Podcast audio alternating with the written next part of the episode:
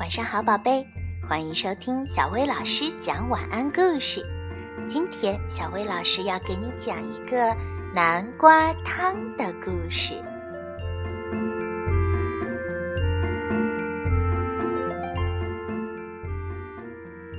树林里有一间古老的小白屋，园子里种了很多南瓜，那里有闻起来好香的汤。到了晚上，如果你足够幸运的话，或许可以透过窗户看见一只猫在吹风笛，一只松鼠在弹斑鸠琴，一只小鸭子在唱歌。南瓜汤是你喝过的世界上最好喝的汤，这是猫把南瓜切成一片一片做出来的汤。这是松鼠把水搅啊搅做出来的汤。这是鸭子舀起一点点的盐，再倒进刚刚好的盐做出来的汤。他们稀里呼噜地喝汤，他们一起弹琴唱歌，然后跳上床，钻进被子里。那是猫缝出来的被子，那是松鼠绣了花边的被子。被子里塞满了鸭子柔软的羽毛。古老的小白屋里平静和谐，他们分头做着自己的工作，他们都很快乐。可是有天早晨，鸭子早早的起来，它轻手轻脚的走进了厨房，对着松鼠专用的汤勺微笑。如果我来做大厨的话，那不是很好吗？他喃喃自语。他搬来一张凳子，跳上去，踮起脚尖，直到他的嘴终于碰到了汤勺的顶端。咣当，汤勺掉了下来。然后鸭子快快走回卧室，高举着汤勺说：“今天轮到我来搅汤。”那是我的，松鼠尖叫：“搅汤是我的事儿，还给我！”你太小了，猫凶巴巴地说：“我们要按照原来的方式煮汤。”可是鸭子把汤勺抱得紧紧的，松鼠使出全部力气拼命拉，突然，哎呀！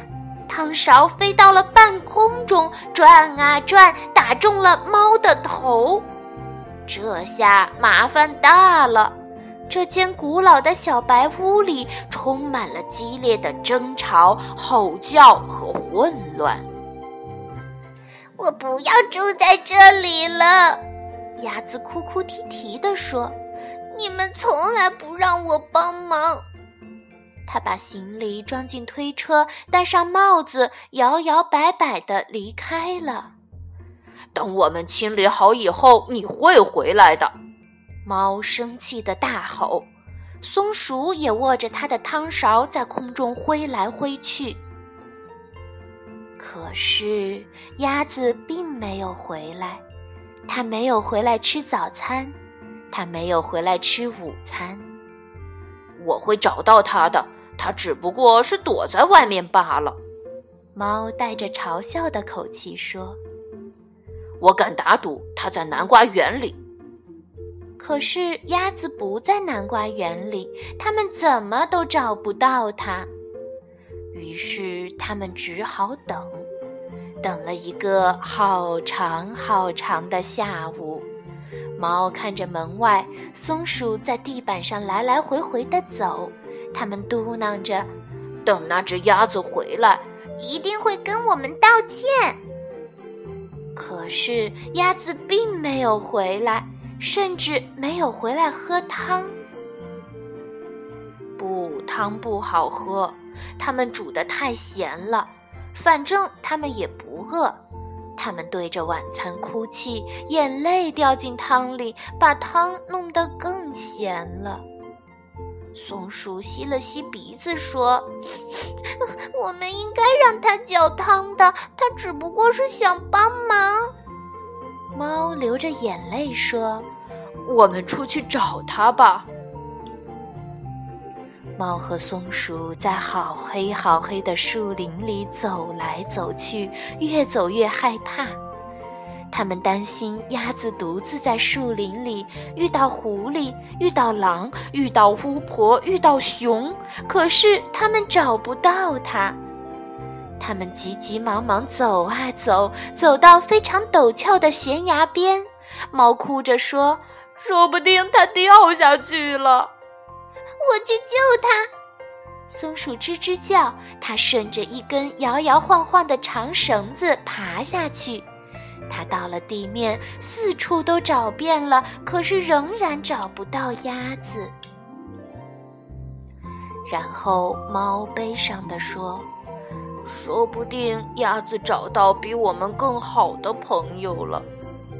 有可能那些朋友愿意让它帮忙。”他们拖着沉重的步伐往回走。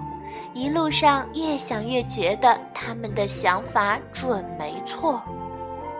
可是，快到家时，他们看到古老的小白屋里亮着灯，是鸭子，是鸭子！他们一边尖叫一边冲进门。鸭子看到他们，好高兴。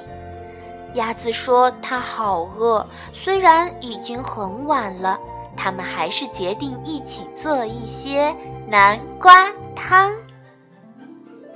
鸭子搅汤的时候，猫和松鼠一句话也没说。即使鸭子搅得太快，把汤溅到了锅子外面；即使锅子烧起来了，猫和松鼠还是没说话。然后鸭子告诉松鼠要放多少盐，结果这一锅汤还是你喝过的世界上最好喝的汤。就这样，古老的小白屋里又恢复了平静和谐，直到鸭子说：“我现在想要吹风箱。”哦不，他们又抢起来了。